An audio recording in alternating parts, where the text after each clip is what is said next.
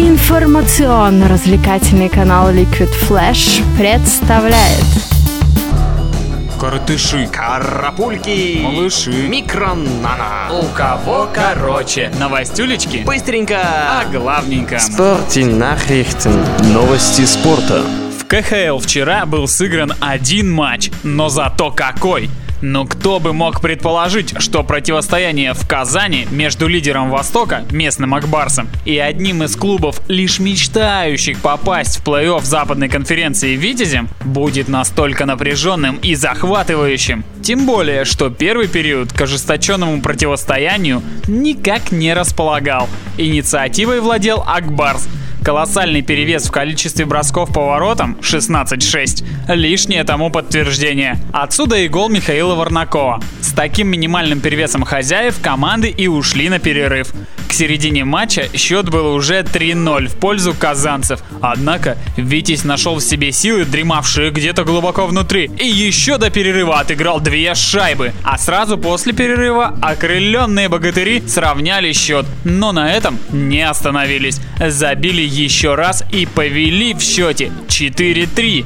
Но Акбарс не зря идет в лидерах. Хоккеисты, собранные в нем, умеют сконцентрироваться в нужную минуту. Именно так произошло и вчера. Одну шайбу они отыграли и перевели игру в овертайм. Дошло дело и до серии булитов, но молодой вратарь Витязя Евгений Иванчик надежно запечатал рамку и не позволил казанцам забить а его одноклубник, нападающий Дмитрий Шитиков, переиграл вратаря соперников и принес победу Витязю 5-4. Сегодня в КХЛ насыщенный день, 12 матчей, и наверняка многие из них будут такими же захватывающими.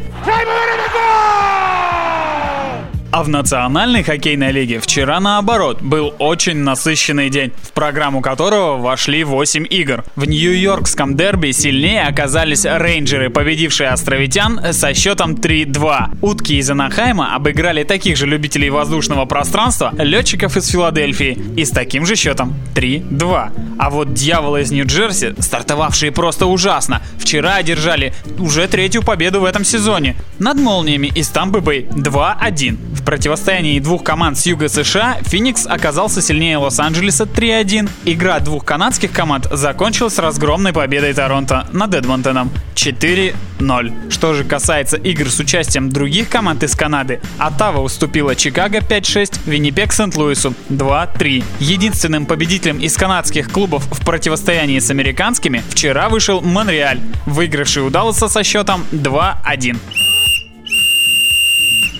Главное событие в мире спорта во вторник случилось тоже за океаном. Конечно, фанаты баскетбола уже поняли, о чем речь. Вчера тремя матчами стартовал новый сезон Национальной баскетбольной ассоциации. Интерес большинства был прикован к матчу в Майами, где чемпионы принимали Чикаго Буллс. Но даже долгожданное возвращение в строй быков Дерека Роуза не помогло им оказать достойного сопротивления хозяевам. Итог матча 107-95 в пользу Майами Хит. Индиана Пейсерс также на своем паркете победила Орландо Мэджик 97-87. Но и в НБА вчера не обошлось без дерби. Два клуба из Лос-Анджелеса сошлись в Стейплс-центре. И победу традиционно более сильных Лейкерс со счетом 116-103 можно назвать довольно неожиданной. Ведь одержана она была без участия главной звезды Лейкерс Коби Брайанта. К тому же Клиперс перед стартом регулярного чемпионата выглядели очень крепким коллективом, серьезно усилившимся в межсезонье. Но счет на табло. А в заключительной четверти в составе Лейкерс на паркете вообще не было ни одного игрока первой пятерки. Что же эта команда будет вытворять с соперниками, когда Коби поправится? У кого короче? Короче.